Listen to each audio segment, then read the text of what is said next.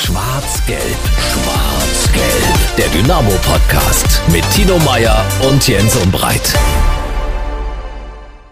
Schwarz-Gelb, der Dynamo-Podcast und Tino Meyer ist in der Runde. Und heute muss man die Frage aller Fragen stellen. Tino, wie geht es dir?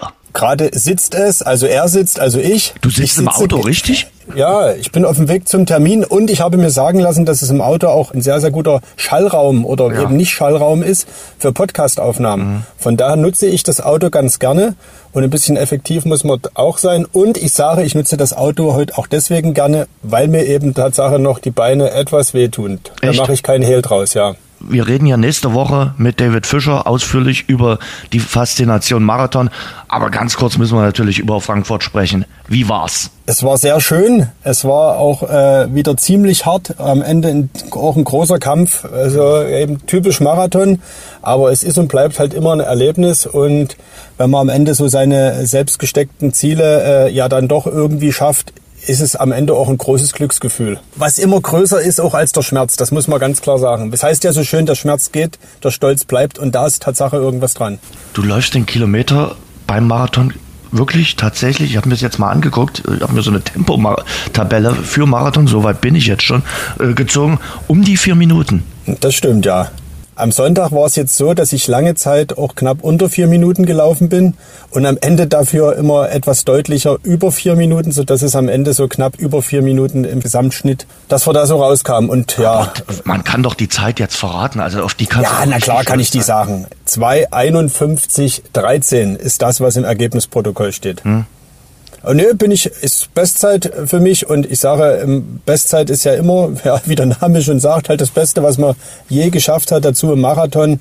Da bin ich schon auch ein bisschen stolz. Hm, ja. Kannst du. Und da kannst dürfen du. die Beine auch mal wehtun, denke ich. Und ja, wir danken unserem Exklusivpartner Radeberger. Auch dank Radeberger sind 121.000 Euro für die Sanierung der Bergwachtstation Ottomühle im Baratal zusammengekommen. Maßgeblich beteiligt war daran nämlich äh, Radeberger mit der Aktion Wir wandern für unsere Heimat. Die ganze Aktion gab's im Sommer, in diesem Sommer.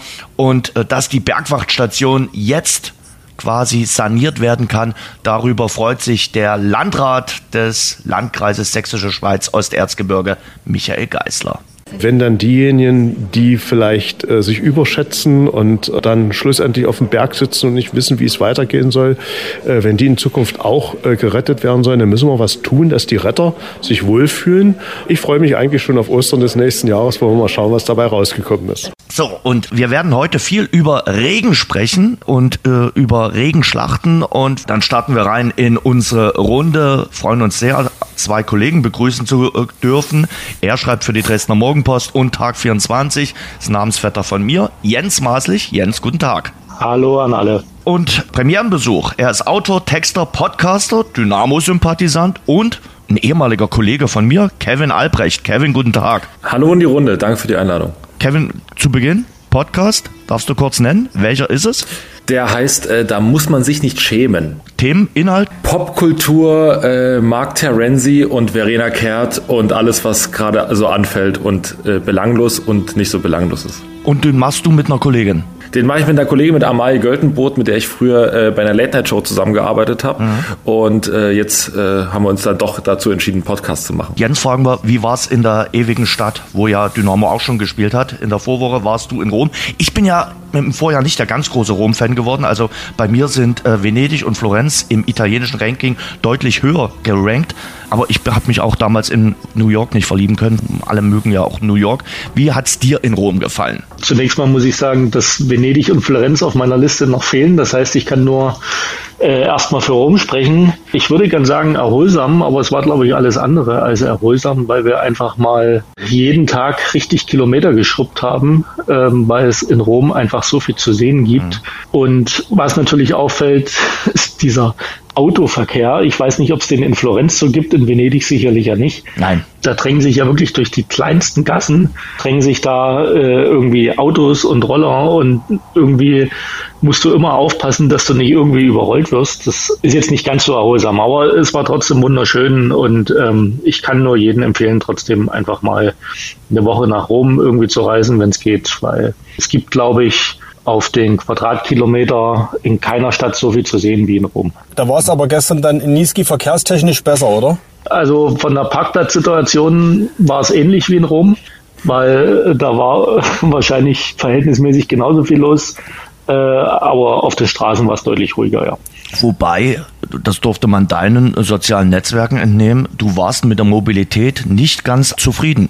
Ich war mit der Mobilität nicht zufrieden, muss aber dazu sagen, dass ich mir dieses Auto auch nicht ausgesucht habe. Ich war nur Mitfahrer. Es war ein Elektromobil, was nicht ganz durchgehalten hat, richtig? Es war ein Elektromobil, was wahrscheinlich nur für den Stadtverkehr geeignet ist und dann doch äh, bei 160 Kilometern hin und zurück nicht ganz durchgehalten hatte, ja. Das heißt, ihr musstet noch mal zwischendurch ranfahren und laden? Wir mussten zwischendurch noch mal laden. Glücklicherweise war die einzige Säule, die es da gab, auch frei. Also 15 Minuten Zwangspause und dann ging es aber auch schon weiter. Naja, siehst du, also da kann man auch mal ein kleines Getränk nehmen und äh, ein bisschen durchatmen und dann geht's halt weiter. Ja, da frage ich mich vom Kolosseum quasi in die Jahnsportstätte. Wie war's gestern in Niski beim Sachsenpokal? In erster Linie kalt. Da muss man sich erstmal wieder dran gewöhnen, an die kalten Temperaturen. Ich sage mal, Pflichtaufgabe erfüllt. Also am Ende war es wahrscheinlich nicht mal ein Trainingsspiel, weil du wahrscheinlich im Trainingsspiel spielst du halt auch gegen Drittliga-Kicker. Ich möchte da jetzt auch niemanden bei Niski eigentlich auf die Füße treten. Es ist aber eben dann doch nur ein Siebligist gewesen. Sie haben sich redlich äh, bemüht, aber 8 zu 0 standesgemäß, ohne dass da bei Dynamo jetzt irgendeiner in den 90 Minuten, glaube ich, über seine Grenzen hinausgehen musste. Arbeitssieg, Pflichtaufgabe schreibt man da gern immer wieder drüber. Ansonsten vielleicht die besten Nachrichten. Es sind alle trocken geblieben, es hat sich keiner verletzt und ich glaube nicht, dass Markus Anfang dieses Spiel auch heute noch groß irgendwie auswerten wird, weil am Samstag Freiburg ist da, glaube ich, deutlich wichtiger als das Spiel gestern. Mit deiner Erlaubnis würden wir trotzdem noch ein bisschen äh, drüber reden wollen, äh, über äh, Niski. Ich fand schon, Kevin, das war natürlich auch für die Region und äh, Niski äh, ist auch Dynamo-Land. Bislang war die SGD dort immer zu äh, Freundschaftsspielen. Das war für die dort auch was Besonderes und das hat man ja auch an der Zuschauerzahl gesehen. 4000 sind gekommen und haben sich einfach mal gefreut, äh, die Jungs dort live in einem Pflichtspiel zu sehen. Ja, das also das ist mir auch aufgefallen. Ich habe es natürlich natürlich äh, im Fernsehen gesehen mhm. und äh, man hat drumherum gesehen, dass die Leute äh, total Bock haben auf Dynamo aktuell. Es wurde ja auch gesagt, man hätte irgendwie 10.000 Karten verkaufen können. Das halte ich trotzdem noch für eine große Zahl, aber ähm, man merkt, äh, der Hype ist aktuell da. Also ich glaube, so wie lange in den letzten Jahren nicht. Ja. Und ähm, gerade Niski ist es auch, glaube ich, ganz cool, dass du da mal irgendwie die Leute, die irgendwie noch ein bisschen sonst ein bisschen weiterfahren müssen nach Dresden zum Fußball, dass du die mal vor Ort irgendwie mitnimmst. Und äh, ich glaube, das war für alle eine gelungene Sache. Und ähm, du hast es gerade schon gesagt, Jens, alle sind verletzungsfrei geblieben. Das hat mich bei dem Rasen tatsächlich ein bisschen überrascht. Mit den, mit den Platzbedingungen hat Dynamo so momentan ein bisschen äh, Schwierigkeiten. Also über Saarbrücken werden wir ja auch noch ausführlich reden. Aber es sind alle heil geblieben, es sind alle verletzungsfrei geblieben und ich sag mal schon, ich glaube, Markus Anfang wird ganz zufrieden sein, dass eben alle gesund rausgekommen sind aus diesem Spiel und dass es dann trotzdem eine Trainingseinheit unter Wettkampfbedingungen war. Für uns war es die Möglichkeit, ein bisschen die Spielanteile für die Jungs, die weniger Spielzeit bekommen haben, äh, zu verteilen.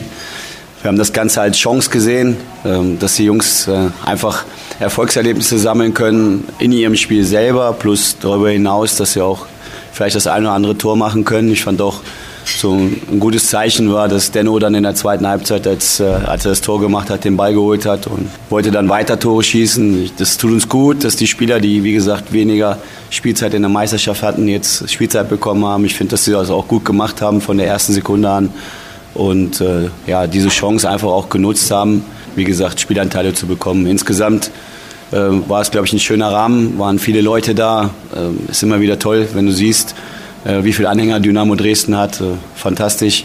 Es sind alle gesund vom Platz gekommen, das ist auch das Wichtigste. Und rundherum, glaube ich, äh, ein gelungenes Spiel für uns. Ja, am Ende ist es Tatsache ja eine Win-Win-Win-Win-Win-Situation. Also alle Beteiligten haben eigentlich gewonnen. Äh, für Niski war es das erhoffte Volksfest, das äh, ja einmal gegen Dynamo, äh, gegen, wo wir sonst ins Stadion selbst hingeht, gegen die mal spielen unter Wettkampfbedingungen. In einem richtigen äh, Spiel, wo es auch um was geht. Ich glaube, das war für die, für alle von Eintracht Niski ein Erlebnis. Das war für die Zuschauer ein Erlebnis. Und eben äh, gibt auch auf Dynamo-Seite eigentlich ja nur Gewinner, vergleichsweise kurze Anreise. Und es konnten auch mal die in über 90 Minuten spielen, die in dieser Saison wenig bis gar nicht zum Einsatz kamen. Und die haben es dann eben auch noch so ordentlich gelöst, dass es jetzt nicht etwa irgendwie noch eine Verlängerung gab oder irgendwie in Zittereinlagen, sondern die haben die Tore regelmäßig, ordentlich und in so, äh, so einer großen Zahl geschossen, dass das eigentlich eine klar, ganz, ganz klare Sache war. So wie es alle auch sich erhofft hatten. Und ja, am Ende ist Dynamo die Runde weiter. Es gab diese Trainingseinheit ne, unter Wettkampfbedingungen. Niski ist zufrieden. Es gab keine Zwischenfälle, wie es anderorts, wer man gestern da gehört hat. In Riesa meine ich. Und insofern alles gut. Jens, siehst du das ähnlich? Äh, auch mit den äh, Spielern, die zuletzt wenig Pflichtspielminuten hatten, dass die eben mal zeigen konnten, okay, wir haben es irgendwie auch drauf? Ja, ich habe es auch heute so geschrieben, gerade in Dennis Bokowski zum Beispiel ja. wieder mit seinen drei Toren. Kevin Ehlers hat einen ziemlich souveränen Job auch als Kapitän dort hinten in der Innenverteidigung gemacht. Es konnten sich alle beweisen. Jong Menseo traumhaften Freistoß in den Winkel gesetzt. Wie ihr schon gesagt habt, nach diesem Spiel gibt es eigentlich nur Gewinner. Auch das hat man bei Eintracht Niski dort auch äh, zu jeder Sekunde, Minute auch gespürt. Das ist für, für die ist das ein riesen Volksfest. Die wussten, dass sie nicht in die nächste Runde einziehen werden. Das hat auch Trainer Enrico Kundke nochmal auf der Pressekonferenz danach gesagt. Für sie war es wichtig, dass es nicht zweistellig wird. Das haben sie erreicht. Damit sind sie glücklich. Alle sprachen davon, dass sie gegen den Aufsteiger in die zweite Bundesliga verloren haben. Also, äh, wie ihr schon gesagt habt, perfekt für alle. Wo sind denn hier Hintergrundgeräusche? Das kann ich sagen. Es ist Bauerndemo in Dresden und es rollen gerade Traktoren hubend äh, am Maritimhotel Richtung Landtag Ach, du vorbei. Bist ich bin da, äh, ne, also ich bin's nicht. Aus, aus meiner Leitung kommt's. Ich bin's nicht, der hupt. Aber ich denke, das ist ein bisschen Stadionatmo. Vielleicht kann man es so verkaufen. Jetzt weiß ich, warum es du ist der, im Auto sitzt. Es ist der Siegeszug, der aus Niesky die Stadt erreicht wieder. Fans liegen sich in den Armen.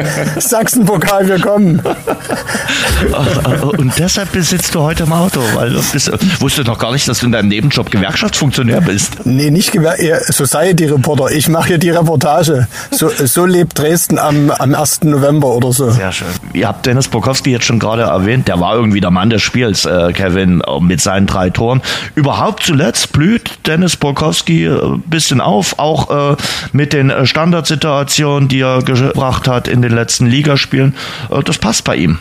Ja, ich muss auch sagen, ich glaube, dass solche Spiele tatsächlich dann Offensivspielern mehr bringen als zum Beispiel einem Kevin Broll, der gestern, sagen wir, einen relativ entspannten Nachmittag hatte. Ich glaube, dass eine normale Trainingseinheit ihn da mehr fördert als das Spiel zwar unter Wettkampfbedingungen, aber ich glaube, er hat, äh, ich glaube, ein, zwei Aktionen äh, gehabt, wo er irgendwie sie auszeichnen musste. Ansonsten war es viel irgendwie flach hinten rausspielen und äh, den Ball im Spiel halten. Ähm, und Borkowski als Offensivspieler, ich glaube, dass solche Leute äh, gerade in solchen Spielen Klar ist es, fällt es dir dann auch leichter, irgendwie da mal ein Tor zu machen und das ist auch nicht die ganz große Wettkampfhärte, also Wettkampfhärte schon, aber halt nicht der, der ganz große Konkurrenzkampf dann. Aber ähm, da irgendwie mal ein paar Tore zu machen, das äh, kann, glaube ich, schon helfen. Und Meissner und Seo haben die ersten Pflichtspieltore gemacht. Auch für die, ich sag mal, gerade für einen Robin Meissner, der bislang natürlich noch nicht so gezündet hat, auch verletzungsbedingt, ist das, glaube ich, trotzdem irgendwie, auch wenn es gegen Niski war, nicht ganz unwichtig gewesen. Na, auf jeden Fall. Ich meine, das ist äh, als Fußballer, als Offensivspieler willst du Tore schießen. Das wollen die ja auch im Training und das wollen die natürlich auch in jedem Spiel, ob das nur ein Vorbereitungsspiel ist oder eben ein Landespokalspiel. Von daher, ich meine, was was hätten wir denn gemacht, wenn er nicht getroffen hätte? Ne? Dann wäre das Geschrei ja auch groß gewesen. Jetzt gewinnt Dynamo 8-0 und Meißner kann nicht mal gegen Niski treffen oder so. Insofern, äh, man kann ja eigentlich in so einem Spiel fast nur verlieren. Wenn wir jetzt sagen, alle sind Sieger, dann ist da schon gestern ganz viel Gutes passiert. Kevin, du hast die kamerabegeisterten Menschen äh, dann auch noch äh, aufgefasst. Äh, der ein oder andere hat äh, vielleicht auch in seinem ersten Leben mal eine Fernsehkamera gesehen und hat gedacht, okay, da muss ich mich auch mal in den ja, zweiten Mittelpunkt stellen ich finde es eigentlich, also es war irgendwie gar nicht negativ gemeint, sondern die, äh, da stehen natürlich Leute äh, so ein bisschen dann verloren, ähm, aber sehr, sehr nah äh, im Hintergrund rum. Das fand ich sehr amüsant. Das ging mir aber tatsächlich, ähm, also ich weiß noch, so die ersten Spiele, die ich so auf dem Dorf gesehen habe, äh, als Dynamo, ich glaube mal in, in Ramenau gespielt hat, also das ist schon wirklich sehr, sehr lange her da habe ich natürlich auch so von der Seite reingeguckt und geguckt, was machen die denn da eigentlich? Und das sieht ja so, super spannend aus und so. Und man muss natürlich auch sagen, ich habe natürlich mit komplettem Neid auf dieses Spiel geguckt, weil ich wohne in Berlin. Das heißt, ich habe auf Leute geschaut, die einen Feiertag verlebt haben, den ich nicht habe. Und das heißt, alle waren schon in wirklich, sagen wir mal, geselliger Stimmung. Und ich äh, saß ja da und dachte mir, ach scheiße, ich muss ja noch ein bisschen arbeiten. Aber naja gut, ich gucke jetzt erstmal Fußball. Das heißt, ich habe mit Neid, aber auch mit Belustigung äh, das Spiel geschaut. Das stimmt. Berlin und Hessen äh, sind die einzigen beiden äh, Bundesländer, die weder Reformationstag noch Allerheiligen frei haben. Ja. Augen auf bei der Wahl des Berufsstandortes, Kollege Albrecht. ja, das stimmt, das stimmt wohl. ja, und vielleicht arbeiten die ja heute tatsächlich beim DFB äh, in, in, in Sachen äh, Saarbrücken gegen Dynamo. Das dann äh, sicherlich äh, später nochmal ein Thema. Jens, du hast jetzt schon gesagt, das Pokalspiel abhaken und nach vorne schauen. War Klauchau schon ein Thema? Der nächste Gegner? Ich sag mal, das ist ja die nächste Pflichtaufgabe im Achtelfinale. Klaucher war eigentlich nur ein Thema bei den Journalisten, die gestern übrigens auch arbeiten mussten, trotz Feiertag. Tatsächlich wusste aber keiner der von uns Befragten, wo Klaucher überhaupt liegt. Äh, Nein, nicht deswegen, wirklich.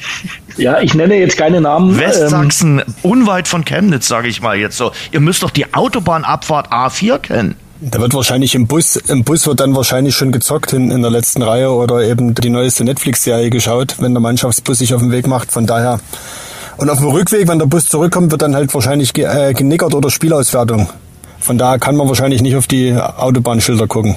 Vielleicht. Wie gesagt, von den Spielern wusste noch keiner, wo Tlaucher liegt. Es war nur Thema bei uns. Das wird auch bei Dynamo erst ein Thema werden, wenn es soweit ist. Wochenende vom 18. 19. November, wenn ich es, glaube ich, richtig im Kopf habe. Mal schauen. Mal schauen, genau. Denn es könnte ja durchaus auch noch später stattfinden. Tlaucher kein Thema.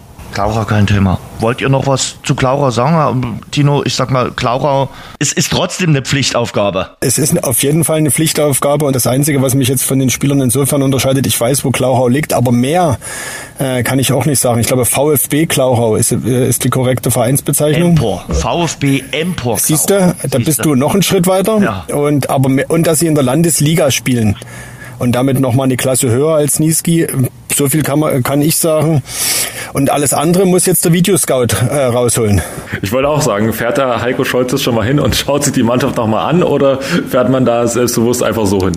Ich kann mir vorstellen, dass man trotzdem ein bisschen Videomaterial, mit, mittlerweile hast du doch von jedem Kreisligaspiel irgendeine Videokamera, ja. äh, die irgendeinen Rudi Rübel aufstellt und äh, sagt, okay, das filme ich jetzt mal.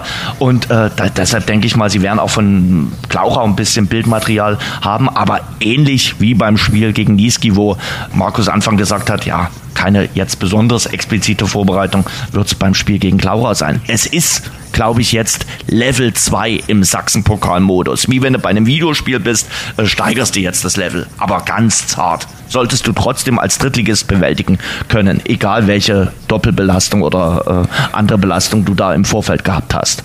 Auf jeden Fall, Jens. Das ist, das ist genau der Punkt. Ich meine, Dynamo wird das professionell angehen, wie sich das gehört. Und äh, vielleicht wird es in Klauchau auch eine ähnliche Volksfeststimmung geben, auch wenn das jetzt nicht ganz Dynamoland ist.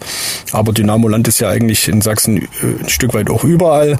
In, insofern werden auch da wieder viele Zuschauer da sein und Dynamo wird das souverän äh, runterspielen, wird das ordentlich angehen. Die kniffligste Frage ist ja wirklich die der Terminierung, mehr denn je jetzt äh, aufgrund des abgebrochenen Spiels am Sonntag in Saarbrücken. Mhm. Schloss Klauchau, der Spielplatz Vogtleide und die St. Georgenkirche. Das sind die Sehenswürdigkeiten, die Top-Sehenswürdigkeiten in Klauchau, wenn du danach googelst. Und nochmal für die Spieler, Klauchau ist eine große Kreisstadt im sächsischen Landkreis Zwickau. Im ehemaligen Landkreis äh, Chemnitzer Land war sie Kreisstadt. Einwohnerzahl, wollt ihr auch noch wissen? 25.000. Auch ehrlich, ich hätte ich jetzt Tatsache weniger getippt. Siehst du? Damit äh, lasst uns, äh, Tino hat es jetzt schon so ein bisschen erwähnt, über den Wasserball vom Sonntag sprechen. Wasserball in Saarbrücken. Äh, wir haben ja heute auch schon überlegt, ob wir nach der Hälfte vom Podcast, also so nach knapp 30 Minuten aufhören und äh, die Wertung dann dem Podcast-Komitee überlassen, wie dieser Podcast gewertet wird. Aber wir machen trotzdem äh, volle, volle Runde. Jens, ja. unsere Leitung ist bespielbar. Komplett bespielbar. ist bespielbar. Bei dir ist sie ein bisschen anfällig. Also da sind dann doch schon ein paar Geräusche drauf. Aber dafür kannst du relativ wenig. Meine Meinung zum Sonntag, entweder du pfeifst das Spiel gar nicht erst an und die Vorboten waren schon am Freitag zu spüren aus Saarbrücken, dass eben der Platz komplett durchnässt ist, dass äh, die Drainage dort nicht so richtig gut funktioniert und dass es schwierig werden könnte mit der Austragung des Spiels. Und wenn du anpfeifst, dann musst du aus meiner Sicht aber auch durchspielen. Also den Abbruch, klar, das war komplett regelwidrig das Ganze, aber mir tut's für die Mannschaft leid, mir tut's für die Fans leid und es ist eigentlich eine ganz, ganz äh, schwierige Situation. Und man hat doch eigentlich schon im Vorlauf gemerkt, dort kannst du eigentlich kein Fußballspiel absolvieren. Ich frage mich, wie in Gottes Namen sind die auf die Idee gekommen, dieses Fußballspiel überhaupt anzupfeifen? Stehe ich da alleine da mit meiner Meinung? Nee, ste stehst überhaupt nicht alleine mit deiner Meinung da. Also ich sehe es ganz genauso. Sie haben sich aus welchen Gründen auch immer, und die bleiben, also die werden uns wahrscheinlich immer verborgen bleiben, dieses Spiel angepfiffen. Und vor allen Dingen auch mit Hinblick, dass die ja quasi noch dieses, das Pokalspiel gegen, äh, gegen Bayern anstand. Auch da irgendwie zu sagen, wir pfeifen das an und sich da den Rasen auch komplett kaputt zu machen. Warum auch immer, vielleicht hat man das ein bisschen einkalkuliert, wenn hier so ein holpriger Rasen ist, dann können wir vielleicht gegen die Bayern was holen. Vielleicht wäre das so irgendwie ein Erklärungsansatz, was ich überhaupt nicht verstehen kann, dass man es überhaupt angepfiffen hat, dass man die Leute, vor allen Dingen, man weiß ja, das ist eine ultralange Auswärtsfahrt für die Dresdner. Das heißt, äh, äh wenn man die einmal losschickt, dann äh, rollt der Tross los und dann äh, ja, wollen die natürlich auch Fußball sehen, deswegen kann ich auch die Pfiffe verstehen. Die Pfiffe kamen kam aber äh, natürlich auch von den Heimfans, äh, weil die auch alle nicht so ganz verstanden haben, warum man das dann zwischendrin abbricht. Also ich glaube, jeder hat gesehen, es war irregulär, was da äh, stattgefunden hat. Aber gut, okay, dann kann man es auch durchziehen. Dann ist es halt, hat man halt mal ein Spiel, was irgendwie ein bisschen irregulär ist, aber man hat es halt irgendwie dann durchgezogen. Was ich auch nicht verstanden habe, ähm, warum man dann so lange da, da irgendwie rumgemacht hat. Ne? Also da, dann hat man zur Halbzeitpause hat man nochmal geguckt und dann hat offensichtlich dann auch mal jemand gesagt, also ich habe hier Regenradar, wie sieht's da eigentlich da aus? Also kommt denn dann auch was runter? Mhm. So, und dann haben alle da irgendwie noch eine halbe bis Viertelstunde draufgeschaut, dann ist man noch mal über den Rasen gegangen. Vielleicht hätte man auch mal gucken können, wie der Ball so rollt, der rollte nämlich gar nicht. Also es war alles ein bisschen kurios. Ich glaube, das Problem war, dass man einfach, äh, dass keiner sich so richtig zu einer Entscheidung durchringen konnte. Sowohl während des Spiels als auch vorher. Ich habe so ein bisschen eine, eine, eine Bayern-Theorie, möchte, ja. möchte ich sie mal nennen, oder eine Pokaltheorie. Ich glaube, der erste Knackpunkt war am Freitag, als man zum ersten Mal sich den Platz genauer angeguckt hat und eigentlich festgestellt hat, hier können wir Sonntag nicht spielen, erst recht nicht äh, und unter den Prognosen, die für Samstag und Sonntag angesetzt waren, nämlich Dauerregen. Und ich glaube, das ist aber nur eine Vermutung, eine Spekulation, dass sich Saarbrücken nicht dem Verdacht aussetzen wollte, wir schonen uns für Bayern und sagen dieses Spiel jetzt ab was, äh, wie wir jetzt alle wissen, die komplett richtige Entscheidung gewesen wäre. A, weil der Platz einfach es nicht hergegeben hat. B, weil auch Dynamo und auch Dynamos Fans eben noch nicht auf dem Weg waren. Man hätte also Freitagmittag, Freitagnachmittag sagen können, hier ist am Sonntag ein Spiel nicht möglich. Da hätten aber alle gesagt, 48 Stunden vorher, wie wollt denn ihr das wissen? Und ihr schont euch doch nur für Bayern. Äh, ihr, ihr wollt Kräfte sparen oder der DFB hat es verfügt, damit der Platz wirklich schön aussieht fürs Fernsehen. Das ist so meine erste Theorie. Und dann gäbe es einen zweiten Punkt, der ist Sonntagmittag wo der Schiedsrichter um 12 vor dem Platz sich begutachtet hat und alle Beteiligten und Augenzeugen sagen, auch da ist der Ball schon nicht äh, fehlerfrei über fünf Meter äh, gerollt. Er hat also ja teilweise ohne Ball äh, das Ganze begangen. Er genau. hat gar keinen Ball bei, dabei mhm. bei der Platzbegehung um Also der Schiedsrichter hätte aus meiner Sicht um 12 sagen müssen, nein. Und er, meine nächste Theorie ist, er hat es deshalb nicht gemacht, weil Dynamo eben da war, diesen langen, ultralangen Weg, den ihr schon benannt habt, irgendwie 750 Kilometer die Fans waren im Stadion und da hat man dann wahrscheinlich gesagt, ach kommt Augen zu, lasst es uns irgendwie durchprügeln um nach 45 Minuten festzustellen, hm, so richtig glücklich sind wir alle nicht damit. Und die lange Halbzeitpause erkläre ich mir damit, dass man eben sich nicht einig war, wie machen wir es jetzt. Und ich glaube, der Schiedsrichter hat da ein bisschen auf die beiden Mannschaften geguckt. Was meint ihr denn? Und wenn ich da so die Zwischentöne richtig höre, war wohl Saarbrücken äh, geneigt, das Ding durchzuziehen. Vielleicht eben auch, weil man den Tabellenführer und die spielerisch deutlich bessere Mannschaft Dynamo an so einem Tag vielleicht eher knacken kann und was mitnehmen kann. Und dass Dynamo sich aber so richtig nicht durchgerungen hat, meine, alle Beteiligten sagen ja jetzt, Markus Anfang und äh, Sportchef Ralf Becker, dass es kein richtig oder falsch gibt, äh, dass es der Schiedsrichter entschieden hat, dass Dynamo mit jeder Entscheidung hätte leben können. Da, also da spielt man so ein bisschen mit verdeckten Karten und ich glaube, das äh, erklärt dann so ein bisschen das Dilemma. Aber eigentlich hätte, ja, wie gesagt, das hätte spätestens Sonntag 12 Uhr hätte man das absagen müssen. Aber dann wäre das Geschrei eben auch groß gewesen. Warum Sonntag 12 Uhr und nicht schon Freitag 18 Uhr? Schwer zu beschreiben. Jetzt gerade so eine Situation haben wir ja, glaube ich, alle eher weniger mitgemacht. Ich habe das in Österreich mal gehabt. Da ist nach 30 Minuten abgepfiffen worden wegen Schneetreiben und am nächsten Tag fortgesetzt worden nach 30 Minuten mit dem Einwurf. War eine besondere Situation. Ich habe gedacht, ich hätte das dann nur einmal erlebt und es kommt nicht mehr, aber es kommt auch nochmal. Es tut mir auch wahnsinnig leid für unsere Fans, dass sie so eine weite Auswärtsfahrt ähm, auf sich genommen haben und dann ist das Spiel in der Halbzeitpause äh, abgebrochen worden. Aber die Entscheidungen, wir haben uns da rausgehalten, äh, die sind getroffen worden, wir haben die so akzeptiert, sowohl dass angepfiffen worden ist, als auch ähm, das abgebrochen worden ist. Das haben wir so akzeptiert und müssen jetzt leider nochmal diese weite Strecke auf uns nehmen. Ähm, ich hoffe, dass wir da irgendwie einen guten Termin finden für alle und äh, dass dann auch der Fußball wieder im Vordergrund steht. Aber mir erschließt sich nicht ganz, was war denn dann der große Unterschied zwischen der ersten Halbzeit und der zweiten Halbzeit? Na, es hat ja dann permanent weiter geregnet und es ging ja offenbar gar nicht mehr. Und du hättest dann wahrscheinlich krass deine eigenen Statuten verletzt. Wir, meine, wir haben ja mehrfach jetzt alle schon gesagt, dass der Platz definitiv nicht bespielbar war. Aber das war auch von Beginn an. Hm, das Da ist ja, das ja ist geändert. Also das ist die große Frage. Da müssten wir mal in der Fleckschneise oder wo auch immer, was jetzt die postalische Adresse des DFB ist, mal nachfragen oder eben ja bei den Vereinen mal nachfragen. Aber ja, wahrscheinlich aus guten Gründen wird da jeder so ein bisschen mit verdeckten Karten spielen und nicht die vollständige Wahrheit und die vollständigen Ereignisse so wiedergeben, wie sie sich ereignet haben. Dynamo sieht das, ohne jetzt zu sagen, okay, wir hätten gerne weitergespielt oder wir hätten gerne abgebrochen. Tino hat es jetzt gerade schon äh, gesagt. Der Ralf Becker hat mehrfach betont, gibt kein richtig und kein falsch. Wie siehst du es, Jens? Na, jetzt im Nachgang gibt's, kann man immer sagen, das wäre richtig gewesen oder das wäre falsch gewesen. Also ihr habt jetzt eigentlich schon alles gesagt.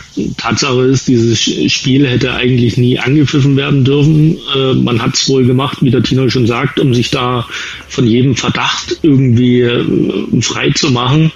Jetzt ist es so, jetzt musst du es annehmen und es ist wirklich traurig, vor allem für, für die vielen Fans, weil ich kann mir nicht vorstellen, dass das jetzt zu einem Nachholtermin nochmal so viel dorthin reisen. Also es findet wirklich vielleicht am Wochenende vom 18. 19. November statt.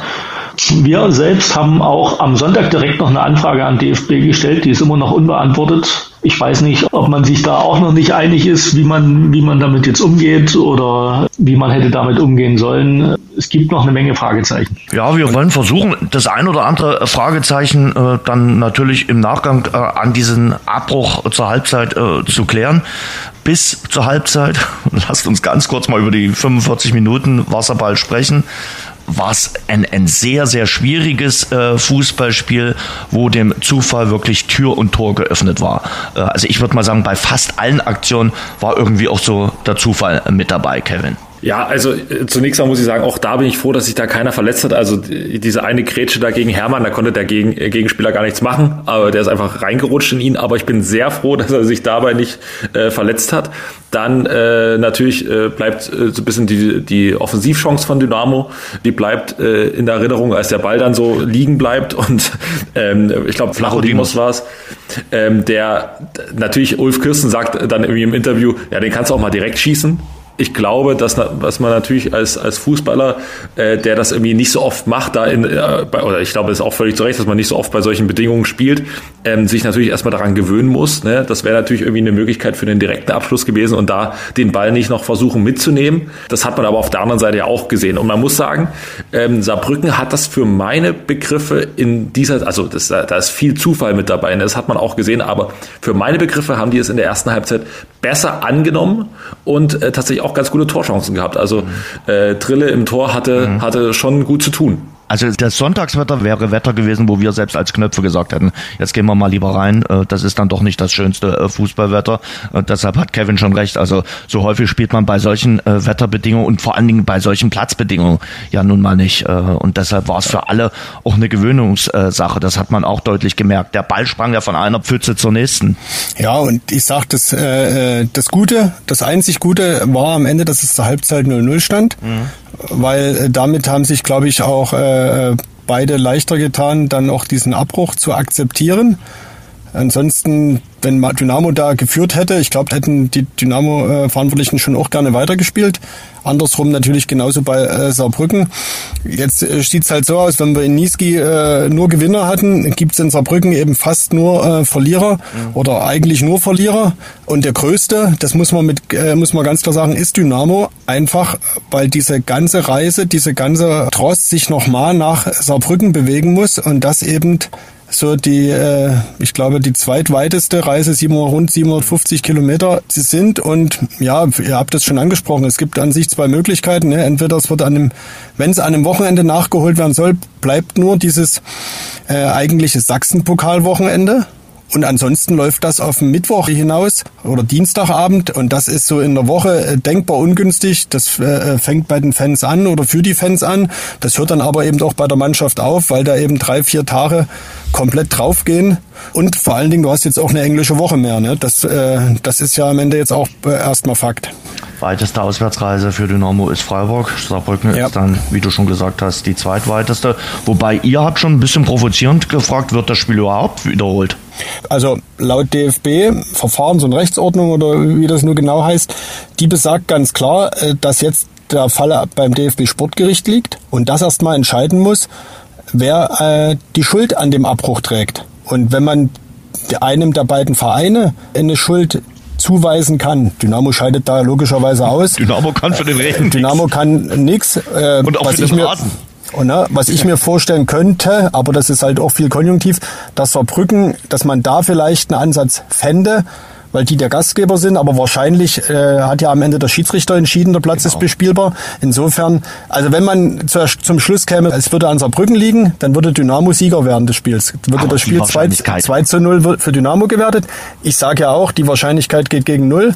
Von daher wird das Sportgericht entscheiden, Wiederholungsspiel. Und das äh, Wiederholungsspiel findet dann in Saarbrücken statt und weil es eben auch ein Wiederholungsspiel ist und keine Neuansetzung oder Fortsetzung, äh, fängt dann auch wieder bei 0 zu 0 in der ersten Minute an. Mhm.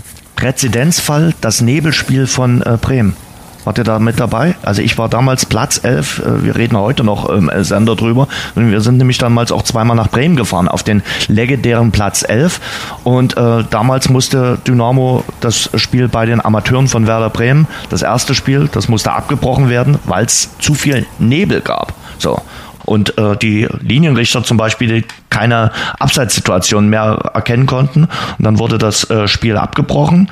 Das war, glaube ich, 2008. Paco Testrot konnte sich übrigens, mit dem habe ich neulich gesprochen, äh, noch dran erinnern. Der war nämlich auf Bremer Seite mit dabei und der erzählte dann, ähm, dass äh, damals Dennis Diekmeyer getroffen hatte im ersten Nebelspiel und das Tor wurde dann natürlich nicht gewertet und da begann äh, das Dilemma von Dennis Diekmeyer, dass er nie Pflichtspieltore äh, erzielt hat. Und ähm, ja, Wiederholungsspiel wurde dann angesetzt und das eben auch über 90 Minuten. Deshalb steht wahrscheinlich so viel kann man sagen, fest, hm, dass wir nochmal ein komplettes Spiel erleben werden.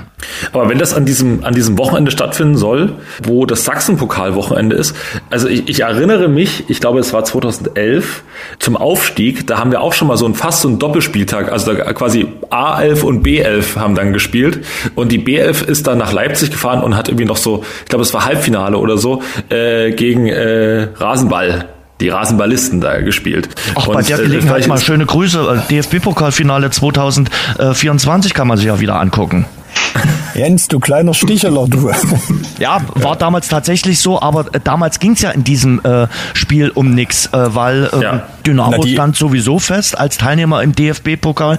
Und ich kann mir vorstellen, und da bin ich jetzt bei Tino, dass man vielleicht sagt, man übergeht diese sogenannte Länderspielpause. Man spielt an diesem Wochenende im November, auch wenn da Mitgliederversammlung ist, da kann die Mannschaft halt bei der Mitgliederversammlung nicht mit dabei sein. Dann spielen die in Saarbrücken und am Buß- und B-Tag, der ja nun auch ein Feiertag in Sachsen ist, trägt man das äh, Pokalspiel in Klaucha aus. Kevin, der Feiertag ist übrigens auch nur in Sachsen. Also falls du nochmal über den, äh, einen Arbeitsplatzwechsel nachdenkst. Sollte Dynamo am, Refer äh, am Buß- und B-Tag in Klauchau spielen, müsstest du wieder auf den MDR setzen, dass der live überträgt. Ansonsten ja. bleibt dir nur der Live-Ticker irgendwo, wenn es so kommt. Ja. Kevin kommt ja, ja hier aus der Region. Das muss ich jetzt mal sagen, Kevin hat ja auch mal eins bei uns beim Radio gearbeitet und das Schöne war, zu Weihnachten hat die Mama von Kevin uns immer mit Pulsnitzer Lebkuchen beglückt. Also nochmal ein Gruß auch an die Mama von äh, Kevin. Das war immer hervorragend. Deshalb bedauere ich es auch aus dem Grund, dass er nicht mehr bei uns ist. Und als Strafe hat er jetzt keine Feiertage. ja. Jens, aber äh, ich habe ja noch deine Adresse und bald ist ja wieder die Weihnachtszeit und meine Mutter macht schon wieder die Pakete fertig. Ah. Ich glaube, ich, ich kann das hinkriegen, dass auch mal eins dich wieder erreicht. Ach, das ist so schön. Das ist so schön. Dafür hat sich der Podcast doch heute schon belohnt. Äh, isst du eigentlich wieder Süßigkeiten? Äh? Ich wollte gerade sagen, ich wollte jetzt nicht schon wieder reingrätschen, aber jetzt, wo ich auch wieder Süßes esse, sag bitte Mutti, die kann ruhig einen größeren Beutel schicken, weil äh, Jens ein bekennender äh, Süßigkeitenliebhaber ist und ich mich jetzt praktisch in seinem Windschatten auch über den Beutel dann gerne hermachen würde. Sehr schön. Bei einer der nächsten Podcast-Aufnahmen. Essen wir gemeinsam und schicken dann ein äh, Bild in die äh, sozialen äh, Netzwerke. Ja, ähm, für die Fans ist es natürlich Jens auch bescheiden gewesen. Mal jetzt wieder weg vom Flachs. Für die war es trotzdem gebrauchter Sonntag. Die müssen jetzt normal hin, wenn sie äh, Saarbrücken nochmal erleben wollen. Müssen die eigentlich nochmal eine Eintrittskarte äh, erwerben oder sagt dann Saarbrücken, nee, äh, die, die dabei waren, da gilt die Eintrittskarte weiter. Wie wird denn das gehandhabt? Weiß man das schon? Das ist, das ist eine gute Frage. Ich denke, ist das, äh, erstens ist die Frage, ob das der Verein so frei entscheiden darf. Hm ähm, oder ob es da auch wieder irgendwelche Regularien im Hintergrund gibt. Andererseits kann ich mir eigentlich nicht vorstellen, dass der erste FC Saarbrücken sagt, gerade bei so einem Verein wie Dynamo Dresden, wo auch viele Auswärtsfans ja wirklich mitkommen, ne, wo der Gästeblock auch regelmäßig voll ist, dass sie auf die Einnahmen irgendwie verzichten. Das ist eine spannende Frage. Aber dann verdienen ähm, die ja ähm, zweimal. Dann haben, machen die aus diesem äh, Abbruchspiel auch noch Gewinn. Ja, deswegen, das ist, das ist die Frage tatsächlich, ob's, ob's da, ob das nicht auch irgendwie äh, reguliert ist, ob man das überhaupt darf. Äh, da bin ich tatsächlich ein bisschen überfragt. Ich weiß nicht, ob, ob Tino oder du bessere hm. Informationen habt. Aber man also muss auf jeden Fall den Fans entgegenkommen. Also selbst wenn man sagt, okay, wir müssen Sicherheitsdienst und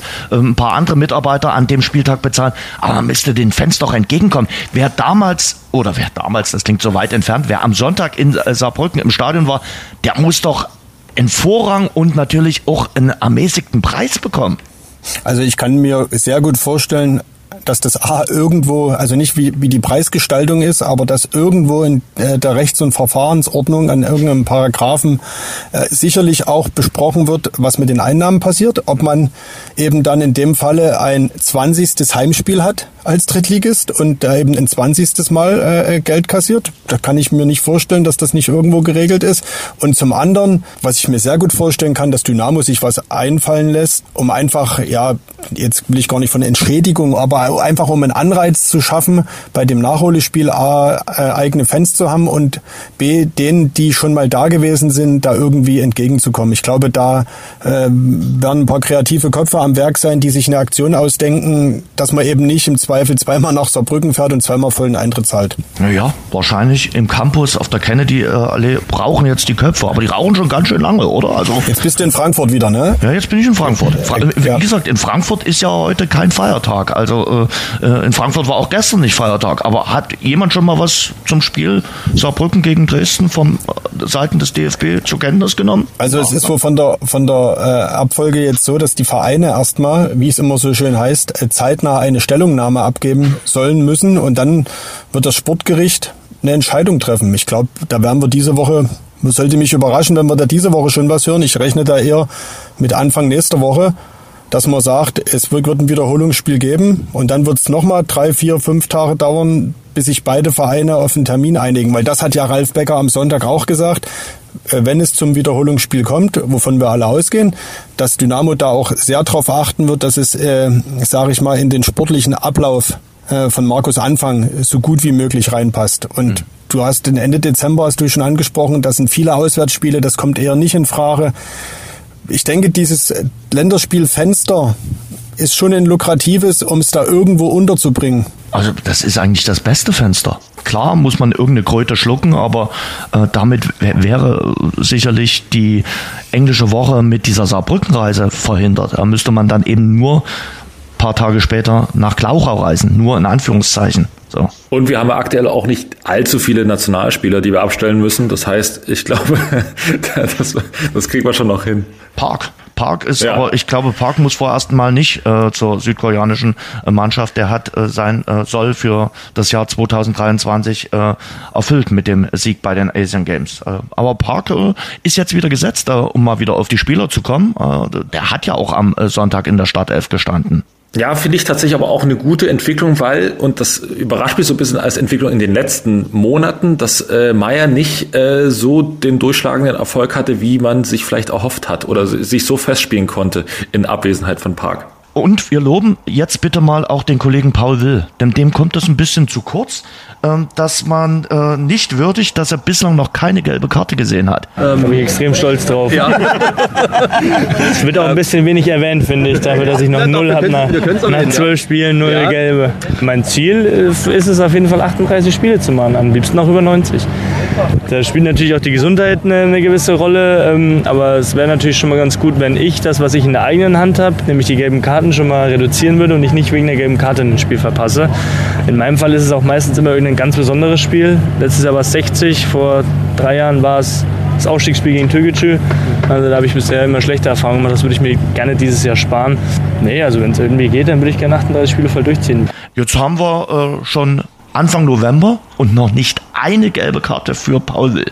Bitte mal etwas Lob für Dynamos Vizekapitän und defensiven Mittelfeldspieler. Ich finde, die Mannschaft hat sich ja insgesamt sehr entwickelt, äh, was die gelben Kartenbilanz anbetrifft. Und besonders hervorheben muss man da, glaube ich, Paul Will, der ja sonst immer gut war für eine gelbe Karte und in diesem Jahr wahrscheinlich journalistische These, seitdem er diese Vize, das Vizekapitänsamt hat, das hat ihn nochmal reifen lassen. Insofern, Paul, wirklich Hut ab. Noch keine gelbe Karte, aber eben auch noch kein Tor geschossen wenn man mal etwas, wenn man mal an der Stelle etwas, etwas kitzeln kann. Da ist der Niklas Hauptmann deutlich weiter. Der kriegt weniger gelbe Karten, schießt aber mehr Tore. Ja, aber gelbe Karten hat der schon gesehen, äh, im Gegensatz zu Paul. Aber, aber, weniger als das im letzten Jahr auch gewesen ist. Also da äh, sieht man so eine, so eine Doppelentwicklung. Weniger da, gelbe, die, die, mehr die Tore. aber ausgeglichen, ne? Äh, Tore und äh, gelbe Karten gerade. Beim Niklas Hauptmann. Ja. Aber beim Paul Will eben die Bilanz auch ausgeglichen, ne? Beides null. Hm. Insofern, hm, was, nehmen, was, was nehmen wir jetzt? Hm. Tom Zimmerschied ist natürlich eine Verletzung, wo wir jetzt auch gucken müssen, dass der hoffentlich nicht zu lange ausfällt. Der ist zwar jetzt nicht der Knipser vom Dienst, aber Jens, der ist natürlich der Vorbereiter vom Dienst, weil der ist der beste Scorer bei der SGD. Genau. Am Ende ist, äh, ist eben so, ein, so, eine, so eine Leistung nicht immer nur an Toren auszumachen bei einem Offensivspieler. Und man muss ja wirklich sagen, so wie Tom Zimmerschied die Tore vorbereitet, das ist ja mitunter schon überragend. Ne, wenn man nun mal, ich weiß nicht, ob es das zweite oder dritte in Ulm war, wo er den Ball noch von der Linie kratzt. Tom Zimmerschied ist, ist enorm wichtig für diese Mannschaft als, als Vorbereiter und nicht, nicht immer auch nur mit dem letzten Pass, sondern, sondern eben auch mit dem Pass davor, der einfach auch mal ein bisschen was öffnet. Andererseits muss man sagen, Robin Meisner kommt jetzt zurück, äh, Lukas Coedo muss man mal schauen, wie, wie der sich entwickelt, war ja jetzt in Niski leider noch nicht im, mit irgendwie dabei. Es gibt Alternativen. Ne? Auch ein Tom Zimmercheat ist jetzt nicht unersetzlich, aber trotzdem tut die Verletzung weh. Müssen wir gar nicht drüber reden. Aber ich finde, gerade Cueto ist natürlich ein äh, gutes Zeichen. Du hast jetzt gerade schon äh, gesagt, äh, dass er jetzt so langsam kommt. Der ein oder andere hat vielleicht schon gestern damit gerechnet, äh, dass er ein paar Minütchen bekommt. Äh, das hat Markus Anfang noch nicht gemacht. Aber ich sag mal, spätestens im nächsten Sachsen-Pokalspiel wird er wahrscheinlich dann auch äh, Minuten bekommen, weil er braucht jetzt sicherlich dann irgendwann Spielpraxis. Man hofft sicherlich, dass es da jetzt keinen Rückfall gibt und versucht ihn auch ganz sensibel aufzubauen. Ja, auf jeden Fall. Das wird schon noch, äh, glaube ich, ein bisschen dauern. Ich war da letzte Woche äh, ehrlicherweise äh, schon überrascht, äh, dass Markus Anfang das Niski-Spiel ins Spiel gebracht hatte als äh, möglichen Comeback-Termin. Aber vielleicht ist das auch ein Stück weit ein bisschen auch dem Spieler motivieren. Äh, wenn du sagst, äh, Klauchau äh, wäre jetzt so ein Datum, da gehe ich voll mit. Äh, ich denke, das ist was, was wo auch Lukas Coeto hinarbeiten könnte, würde und vielleicht auch will und sich das so für sich als Datum äh, setzt.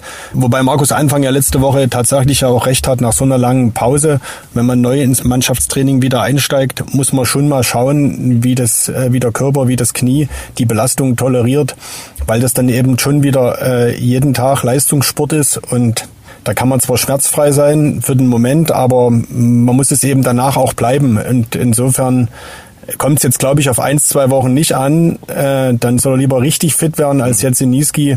Äh, Kevin hat es vorhin gesagt, äh, der Platz in Niski ist jetzt im Vergleich äh, zu Saarbrücken zwar äh, eine gemähte Wiese gewesen, aber eben doch kein Teppich. Insofern ist das schon gut, dass Dynamo dann nichts riskiert, weil jetzt ein Muskelfaserriss da noch oben drauf oder so, das, das, das ist der Sache ja nicht dienlich. Ich glaube, dass Cueto jetzt nicht der, der Ersatz für, für Zimmerschied sein sollte und auch, glaube ich, noch gar nicht sein kann, so wie ihr es äh, gerade gesagt habt. Denn also ich glaube, wir brauchen den vor allen Dingen in der Rückrunde, damit er mal wieder eine neue Farbe ins Spiel reinbringt, weil das ja wirklich ein klassischer Außen, äh, Links-Außen ist.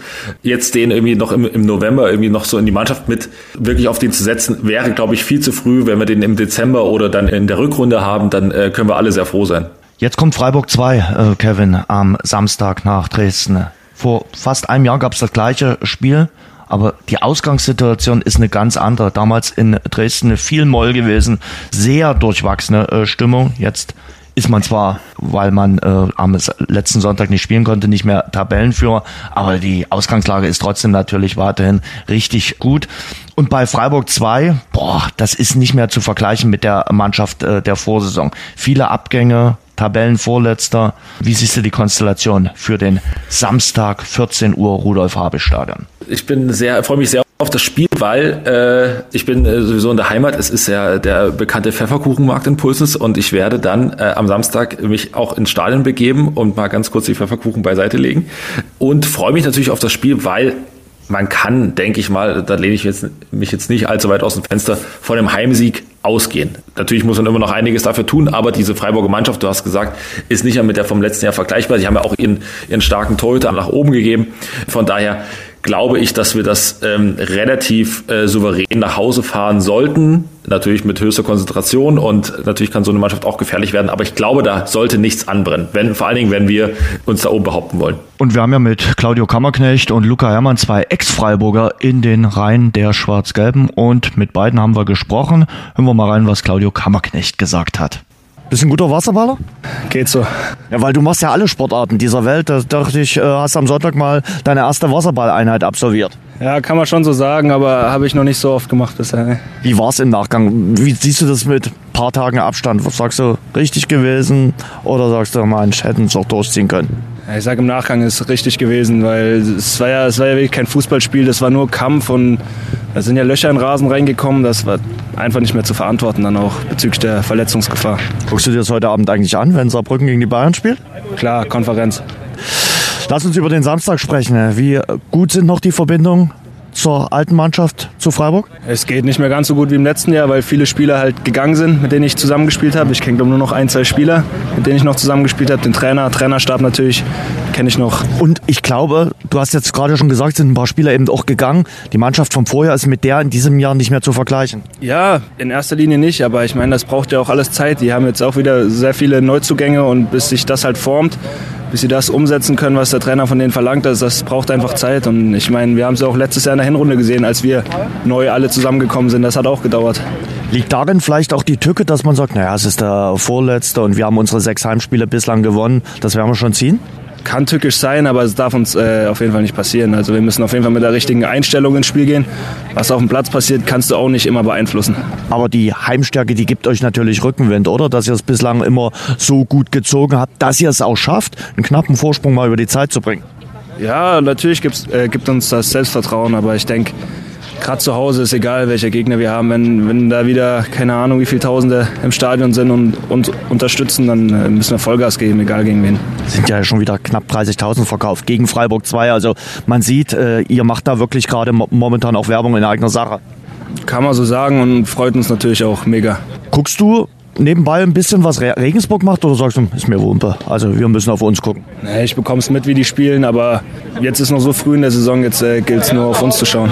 Ist das vielleicht die, die größte Gefahr, dass man sagt, naja, Freiburg 2, Tabellenvorletzter oder neigt diese Mannschaft gar nicht dazu, irgendeinen Gegner zu unterschätzen? Jens. Ich glaube tatsächlich, dass es in dieser Saison keine Gefahr ist, zumindest aktuell nicht, weil das hat auch das Spiel gestern in Niski gezeigt dass diese Mannschaft, egal wie einfach die Aufgabe auch scheint, sie geht das höchst professionell an. Sie ist perfekt eingestellt von äh, Markus Anfang und die verfolgt dieses Ziel, was sie nun mal haben, was sie auch öffentlich verkündet haben. Und ich finde gut, dass sie das gemacht haben. Verfolgt sie mit einer Professionalität, die ist schon sehr beeindruckend. Deswegen glaube ich nicht, dass man Freiburg 2 irgendwie auf die leichte Schulter nimmt. Die können trotzdem Fußball spielen, das weiß man. Und die schlägt man jetzt auch nicht in Vorbeigehen. Das macht man in der dritten Liga sowieso nicht. Ich glaube trotzdem nicht, dass da was anbrennt. Ich bin mir auch sicher, dass da nichts anbrennt. Und am Ende wird es da auch einen souveränen Heimsieg geben. Vor allen Dingen kannst du ja auch gar nicht, kannst dich gar nicht äh, zurücklehnen oder du kannst das gar nicht irgendwie schleifen lassen, weil ich glaube, intern bei uns in der Mannschaft ähm, so ein hoher Konkurrenzdruck herrscht, weil du halt einfach sehr viele Spiele auf einem guten Niveau hast. Also wer soll sich da jetzt zurücklehnen und sagen, also das nehme ich jetzt auf die leichte Kappe, weil dann verlierst du vielleicht das Spiel gegen, gegen Freiburg. Das wäre natürlich irgendwie äh, schade und äh, ärgerlich, aber dann bist du halt als Spieler, der sich da irgendwie zurückgelehnt hat, halt auch auf längere Zeit dann erstmal wieder raus, ne? wenn, du, wenn du keine Leistung bringst. Ich glaube, dass die sowieso sowieso das ernsthaft angehen, weil die Mannschaft einen relativ hohen Konkurrenzdruck hat, was gut ist für uns. Und ich führe noch einen Punkt dazu, zu den äh, richtigen Punkten, die ihr schon genannt habt. Die Tabelle sieht zwar richtig gut aus, aber wir sind eben auch noch nicht in der Phase, wo Dynamo fünf Punkte Vorsprung oder sieben Punkte Vorsprung vom Zweiten hat. Dass Regensburg da jetzt äh, gleich aufliegt, ist gar nicht so schlimm und gar nicht so schlecht, weil eben das den Fokus oben hält. Auch wenn am Ende die ersten zwei aufsteigen, das ist mir schon klar. Aber du bist nicht allein ganz weit vorne. Und dann hat dieses Spiel in Saarbrücken, das ist jetzt ganz viel Küchenpsychologie, vielleicht doch noch ein Mini was Gutes du bist jetzt äh, da oben nicht weg, sondern du schwimmst mit Regensburg mit und da und Ulm ist jetzt auch nicht ganz so weit weg, eben durch dieses eine Spiel weniger jetzt äh, in der Wertung. Von daher ist das auch ein Punkt, wo ich sage, die Mannschaft geht ihren Weg jetzt wirklich unbeirrt weiter. Vielleicht haben wir im März mal ein Spiel, wo du sagst, du fährst dann zum abgeschlagenen Tabellenvorletzten und dann sind wir vielleicht an dem Punkt, wo vielleicht der eine oder andere nicht mehr mit der vollen Konzentration dabei ist. Aber jetzt in der Phase sehe ich das Heimspiel, hoher Konkurrenzkampf, dieses Saarbrückenspiel wurmt alle vielleicht auch irgendwie. Man will da wieder was zeigen, man will jetzt wieder gewinnen, man will wieder spielen. Dann der Gegner, der eben bei weitem nicht mehr so stark ist wie im vergangenen Jahr, aber eben trotzdem alte Freiburger Schule wahrscheinlich immer noch spielstark genug, um auch eine Überraschung zu schaffen. Das sind in Summe alles Punkte, die am Ende für ein doch souveränen Heimsieg sprechen sollten. Markus Anfang hat ja, wünscht ja seit langer Zeit mal einen beruhigenden äh, Sieg und nicht äh, wie auch mit einem Tor irgendwie vor und dann äh, noch zittern bis zum Schluss. Mhm. Ich glaube, das könnte die Mannschaft jetzt gegen äh, Freiburg ihm äh, dann durchaus mal erfüllen. Ja, dann hören wir noch ein, was Luca Herrmann zum Samstag und zum Spiel gegen seinen Ex-Verein sagt. Wasserballeinheit am letzten Sonntag gut überstanden? Ja, natürlich. Die 45 Minuten haben dann gereicht, aber haben es gut überstanden. Ja. War das das vom Wetter her verrückteste Spiel deiner Karriere? Ja, auf jeden Fall. Wir haben uns danach auch unterhalten unter den Jungs. Ich glaube, da gab es wenige, die schon mal was Wilderes erlebt haben. Aber ja, hatte dann wenig mit Fußball noch zu tun. Das muss man äh, tatsächlich so sagen. Die Frage ist natürlich, warum pfeift man dann so ein Fußballspiel überhaupt an? Ja, das ist natürlich die Frage. Da haben Sie recht. Ich kann es schwierig beurteilen, weil ich die Abläufe nicht kenne. Die haben mich auch gar nicht wirklich interessiert. Man wollte das Spiel spielen, hat aber schnell gemerkt, dass das nicht geht. Und ja, ist schade. Müssen wir jetzt nochmal hinfahren, aber wahrscheinlich dann unter besseren Bedingungen. Und dann ist es auch was Gutes. Davon ist auszugehen. Luca, warum wir mit dir sprechen, ist natürlich klar. Die Freiburger Vergangenheit. Wie sehr schaust du noch Gent-Breisgau? Hm, gar nicht. Also ich krieg kaum mehr was mit. Ich kenne nur noch ein, zwei Jungs von dort. Bisschen besonders ist insofern, dass halt jetzt ein Großteil der Familie an, anreist, um halt zuzuschauen. Das ist toll, aber sonst ist der Bezug zum Verein ja nicht mehr so da aktuell. Also die nehmen tatsächlich die rund 700 Kilometer auf sich und reisen da am Samstag an ins Rudolf-Habich-Stadion. Ja, so ist es. Ich habe öfters mal Besuch für einen Wochenendtrip ist Dresden, glaube ich, ja, ein ganz, gute, ganz gutes Ziel meistens. Deswegen passt ganz gut. Großteil der Familie kommt und da freue ich mich natürlich drauf. Was ist denn, wenn jemand neu kommt aus deinem Freundes- und Familienkreis nach Dresden? Was ist denn so der erste Insider-Tipp, den du gibst? Oh, Insider-Tipps schwierig, ne? Ach komm, du bist ja jetzt schon halber Dresdner. Ja, also erstmal ist große Begeisterung da auf jeden Fall. Dann, ja klar, du musst halt die Altstadt ein bisschen, bisschen zeigen, ein bisschen rumführen und je nachdem, wenn man dann mal ein Spiel gewinnt, dann kann man vielleicht abends auch noch die ein oder andere Location zeigen, aber ja, es hält sich meistens in Grenzen. Deswegen, ich denke, mit der Eisstadt bist du schon ganz gut. Denke ich auch. Äh, Luca, bist du überrascht, äh, um nochmal über Freiburg zu sprechen, dass die so tief unten drin stehen? Äh, die hatten natürlich einen gewaltigen Umbruch im Sommer. Ja, wie so jedes Jahr. Ich habe es ja vorhin schon gesagt, ich kann es schwierig beurteilen, weil ich die Jungs nicht mehr so kenne.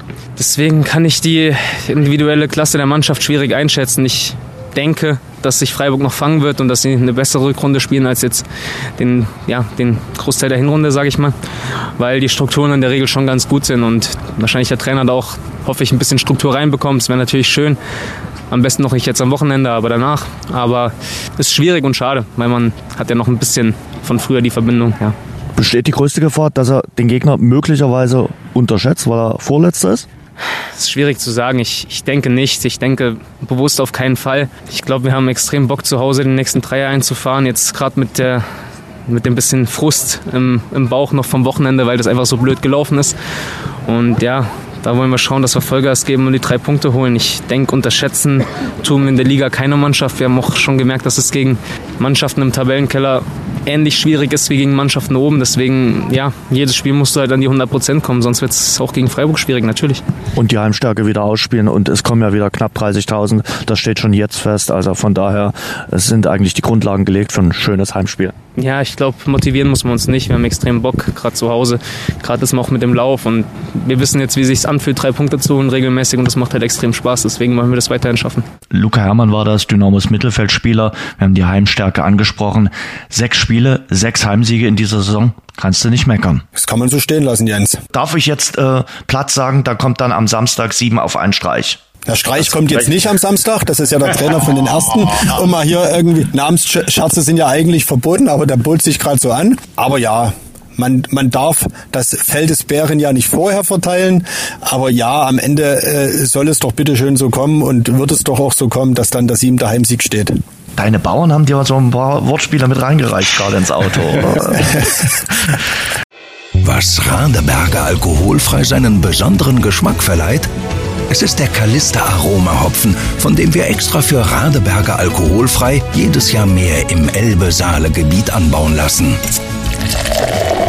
Radeberger alkoholfrei. So großartig kann alkoholfrei schmecken. Noch ein Wort von dir, Tino. Stichwort Finanzen Dynamo Dresden. Da hattet ihr letzte Woche einen Artikel bei euch in der Sächsischen. Man wird bei der Mitgliederversammlung wohl einen Verlust verkünden. David Fischer, der uns nächste Woche zur Verfügung steht, wird da vielleicht ein bisschen mehr sagen können, aber vielleicht kannst du schon mal ein bisschen anteasern. Ich meine, äh, zur Mitgliederversammlung wird ja immer die Jahresbilanz vorgestellt und äh, da geht äh, Dynamo mit dem hohen sechsstelligen Minusbetrag, also irgendwie so 800.000, 900.000 aus der Minus, aus der Vorsaison raus. Das klingt viel und das äh, will und äh, möchte ich auch gar nicht äh, kleinreden. Ich meine, da hat viel das auch mit der Hinrunde zu tun, mit dem Zuschauerschnitt, der dann nicht so war. Äh, und es hat sicherlich auch was mit den äh, Kosten für die Mannschaft zu tun. Ne? Man hat ja sich schon letztes Jahr auf den Weg gemacht, diesen Zwei-Jahres-Plan ausgegeben, aber eben da auch schon Spieler verpflichtet, die äh, eine gewisse Qualität mitbringen und die auch ein gewisses Geld kosten. Und äh, am Ende steht eben in, in, in Minus von 900.000. Die gute Nachricht ist, Dynamo hat immer noch ein Eigenkapital äh, um die 10 Millionen und das ist ja für einen Drittligisten ähm, ja schon eine stolze Summe. Also auch da würden sicherlich viele Vereine tauschen, wobei das jetzt Dynamo äh, jetzt auch nicht reinwäscht und äh, irgendwie alles jetzt in, in, in rosa äh, Farben malt das Thema Stadionproblematik bleibt. Ne? Dynamo zahlt eben eine Stadionmiete, die deutlich, deutlich höher liegt, als das äh, viele, viele andere Vereine in Deutschland haben. Und dieses Konstrukt Stadionverträge, ja, würde eigene, einen eigenen Podcast füllen. Äh, der Stadionvertrag könnte man den nennen oder so. Oder das Geflecht oder so ähnlich. Da ist noch viel Arbeit zu tun. Insofern im Grunde alles okay und ich sage jetzt mal ganz salopp, äh, die Bilanz, die wirtschaftliche Bilanz passt am Ende ein Stück weit eben auch zur sportlichen Bilanz des Vorjahres. Aber der Druck des Aufsteigens ist natürlich da und äh, der ist auf ja jeden Fall da. Drum geredet. Ja, weil eben in die Mannschaft entsprechend investiert worden ist. Hier äh, sind manche Zweijahresverträge eben abgeschlossen worden, ganz klar mit dem Ziel, wir steigen nach zwei Jahren auf Und wir müssen auch irgendwie aufsteigen, weil alle unsere Planungen so ausgerichtet sind. Ich meine, das fängt mit dem Trainer an, Markus Anfang, ne, dessen Vertrag jetzt nach der Saison endet. Äh, und auch äh, relativ viele Spieler haben für zwei Jahre unterschrieben und sind mit der Perspektive, dass es nach zwei Jahren nach oben geht, äh, nach Dresden gekommen. Von daher ist es ja einfach nur gut, dass es jetzt sportlich so läuft, wie es läuft. Aber natürlich muss man trotzdem dann irgendwann mal auch in die Planung gehen. Und deshalb wäre es sicherlich auch besser für Dynamo, wenn so ein möglicher Aufstieg etwas früher feststeht als am letzten Spieltag. Wieder ein Satz von dir, den man einfach so stehen lassen kann. Mhm. Alles gesagt. Mhm. Also ich habe da auch mit, mit ein paar Leuten irgendwie, die da auch ein bisschen mehr Einblick haben, die haben ja das schon vor einiger Zeit gesagt, die, haben, die meinten, wir haben jetzt quasi zwei Schüsse frei, ne? also wir haben äh, jetzt in diese zwei Jahre rein investiert, sollte da der Aufstieg nicht gelingen und dieser Verlust ist einkalkuliert, das ist alles in Ordnung, ähm, aber danach sollten wir nicht aufsteigen, dann müsste man ein bisschen abspecken, sagen wir mal so. Das ist äh, offensichtlich und von ja. daher wäre es ganz schön, wenn man 2024 am Pfingstwochenende feiern könnte und sagen könnte, okay, wir haben unser Ziel erreicht. Noch eine Personalie will ich ganz am Schluss erwähnen, das mitbekommen. Ehemalige Dynamo-Trainer Stefan Böger soll äh, jetzt Manager, Sportchef in Jena werden. Nee, Jens, habe ich ehrlicherweise noch nicht gehört. Bist du jetzt sozusagen mein Erstinformator? Soll, das ist ja interessant. Ist konjunktiv. Also soll. So. Also wie gesagt, ist dort im äh, Gespräch, hat ja einst auch in Jena gespielt. Ja, war in China dann und äh, zuletzt, glaube ich, Scout gewesen. Und jetzt soll Stefan Böger, der hier in Dresden 2014 Trainer war bei Dynamo Dresden, der soll wohl jetzt äh, Sportchef in Jena werden. Übrigens leidenschaftlicher Marathonläufer. Echt? Das ist mir in Erinnerung geblieben aus seiner Zeit in Dresden, die ja jetzt sportlich gesehen nicht die erfolgreichste war. Das muss man einfach so sagen. Verbunden mit seinem Athletiktrainer. So, ja. An den denke ich da auch immer noch gerne, Marcel Miserius. Liebevoll genannt der Drill Instructor. ja, das war ein spezieller Typ von Konditionstrainer. Also mit äh, Matthias Grahe irgendwie nicht ganz zu vergleichen, oder? Du, ich kann die Methoden jetzt von beiden gar nicht so einschätzen, weil ich ja nur Beobachter war, aber so äh, von der Vermittlung der Ansagen war es irgendwie anders, ja, das stimmt. Ich weiß auch nicht, ob er damals der Freund eines jeden Spielers gewesen ist. Und bei Matthias Grahe hört man schon, dass er sehr gut in der Kabine ankommt. Das stimmt, ja. Das sieht man aber auch, wenn die Mannschaft danach feiert, dass genau. Krahe da immer Teil der Sache ist und, äh, und muss sagen, auch sag mal, rein performance-technisch immer weit vorne dran. Ja, das stimmt gefällt mir aber auch wirklich äh, sehr, sehr gut und er lebt diese Identifikation äh, wirklich vor. Das ja. ist ja das, was wir auch immer wieder jetzt hier erwähnen, dass man das merkt, dass diese Identifikation nicht nur von den Fans kommt, sondern auch, dass die Mannschaft das versucht zu stiften und natürlich vor allem mit dem, die hier aus der Region kommen, die hier wissen, äh, wie Dynamo funktioniert und die das dann auch an die Spieler weitergeben, die halt von außerhalb gekommen sind. Dann wären wir durch oder habe ich irgendwie noch was Wichtiges vergessen? Maximal deine Abwehr Apfeltaschen noch, aber ansonsten. Übrigens, witzig, witzig, dass wir unabhängig voneinander an dem Wochenende ich, die gleiche Idee haben. Jens, wir haben äh, beide am Wochenende, die andere waren laufen, andere äh, bereiten den Pfefferkuchenmarkt vor und wir haben Apfeltaschen am letzten Wochenende gemacht. Ihr habt so. euch die Apfeltaschen gefüllt. Wir haben uns die Apfeltaschen gefüllt, quasi, genau. Bei mir gab es am Wochenende Rouladen und Apfeltaschen. So, jetzt kann jeder äh, zusammen rein. Es klingt nach einem guten Leben, Jens. Es ja. klingt nach einem sehr guten Leben. Ja, war es auch.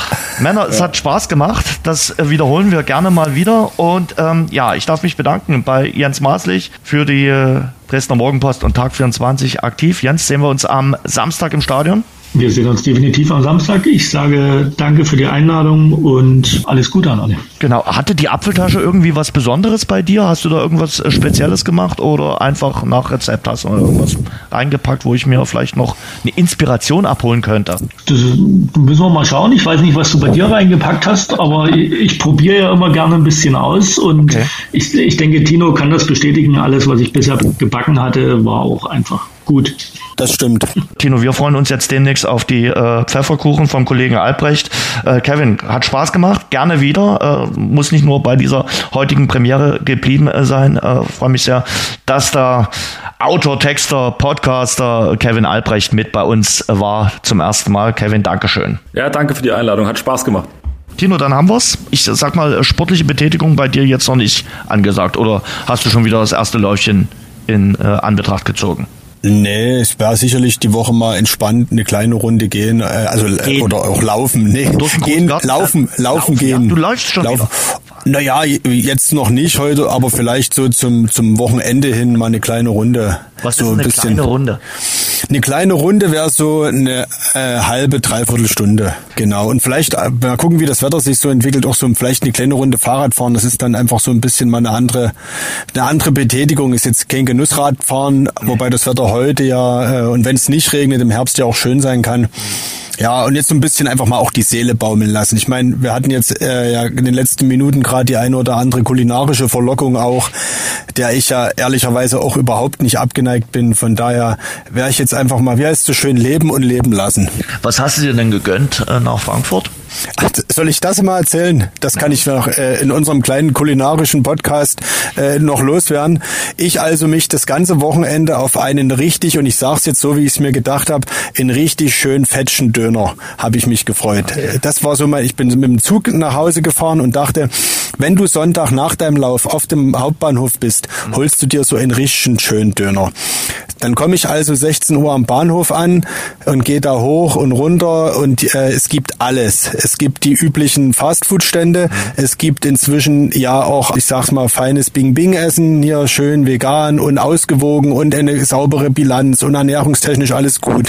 Und es gibt den ersten Asiastand, den zweiten, den vierten. Es gibt den Bratwurststand. Was gibt es nicht? Es gibt am Frankfurter Hauptbahnhof nicht einen einzigen Dönerstand. Da sackte ich in mir zusammen, kaufte mir eine Bratwurst und dann noch irgendwie so eine Asia-Box in meiner Verzweiflung. Hm, die Asia-Box habe ich in äh, Frankfurt auch schon mal probiert, muss ich sagen. Äh, die kenne ich auch, die, die, die, kann man machen, die ist so äh, eher durchwachsen. Das ist, war alles okay. Ich hätte ja, aber ich war so kopfmäßig auf den Döner so eingestellt. Hm. Das hat mich dann ein bisschen so ja, zurückgeworfen für einen Moment. Hm. Aber, aber die Asia-Box war dann auch wieder okay, du hast ja recht. Aber in, in Dresden gibt's doch den, äh, den uns die äh, Dynamos immer empfehlen, oder? Da muss ich auch mal hin dieses äh, Basi, äh, den äh, ja. Gogia-Döner. Äh, das stimmt, das stimmt. Aber der, wie gesagt, der hätte mir ja in Frankfurt jetzt nicht geholfen. Ne? Und das sollte ja meine Marathonbelohnung so werden. Insofern, äh, ja, war es wie gesagt die Asia-Box. Und als ich dann abends in Dresden ankam, äh, das jetzt als Absacker, gab es dann noch schöne Eierlikör. Ist jetzt vielleicht nicht ganz irgendwie äh, Läuferlike oder ist jetzt auch jetzt nicht das typische Getränk, aber ich trinke gerne Eierlikör und da stand eine Flasche parat sozusagen. Und da süffelte ich dann noch genüsslich zwei, drei kleine Becherchen. Schönen Gruß an unseren Exklusivpartner Radeberger. Gebt dem Mann mal wieder eine Flasche Radeberger, damit er vernünftige Getränke trinkt. Äh, vielen Dank an die Unterstützung von Radeberger. Äh, und mit Radeberger gibt es den Spieltagstipp. Natürlich auch zum Spiel gegen Freiburg 2. Und ich lass, pass auf, ich lass meinen noch los. Ich habe, weil ich da war ja vorbereitet, weil ich dachte, du wirst mich darauf ansprechen, weil ich ja zuletzt das eine oder andere Mal äh, ja richtig lag in meiner Vorhersage, habe ich drüber nachgedacht ich mache es diesmal ganz klassisch. 2 zu 0. Mhm. Ein Tor Kutschke, ein Tor Scheffler. Du, ich würde dir äh, nicht widersprechen. Also äh, definitiv nicht. Vielleicht trifft ja Kutschke dann im Nachgang an seinen Geburtstag. Stefan hat ja Geburtstag. Genau. genau. Und womit wir dann auch nächste Woche wieder ein Thema haben. Womit wir dann nächste Woche wieder ein Thema haben. Und nächste Woche haben wir dann auch David Fischer, wenn alles gut genau. geht, hier in der Leitung. Ja. Der ja auch großer Marathonläufer ist. Deshalb haben wir da auch schon ein Thema. Natürlich werden wir ein bisschen über Marathon reden, aber nicht nur, sondern wir werden mit ihm natürlich darüber reden, wie die ersten Wochen gelaufen sind als Chef von Dynamo Dresden, als Kommunikationschef von Dynamo Dresden. Und er kann uns sicherlich verraten, warum äh, der Rasen in Saarbrücken so schlecht gewesen ist, denn er war ja eine Zeit lang Geschäftsführer beim ersten FC Saarbrücken. Tino, danke dir, eine gute Woche und äh, wir hören uns dann, wie gesagt, nächste Woche wieder. So machen wir es, Jens. Dir auch eine schöne Woche. Bis nächsten Mittwoch. Ciao. Schwarz-Gelb, der Dynamo-Podcast, ist eine Produktion von sächsische.de und Radio Dresden. Abonniert uns bei Spotify, Apple Podcasts und überall dort, wo es gute Podcasts gibt.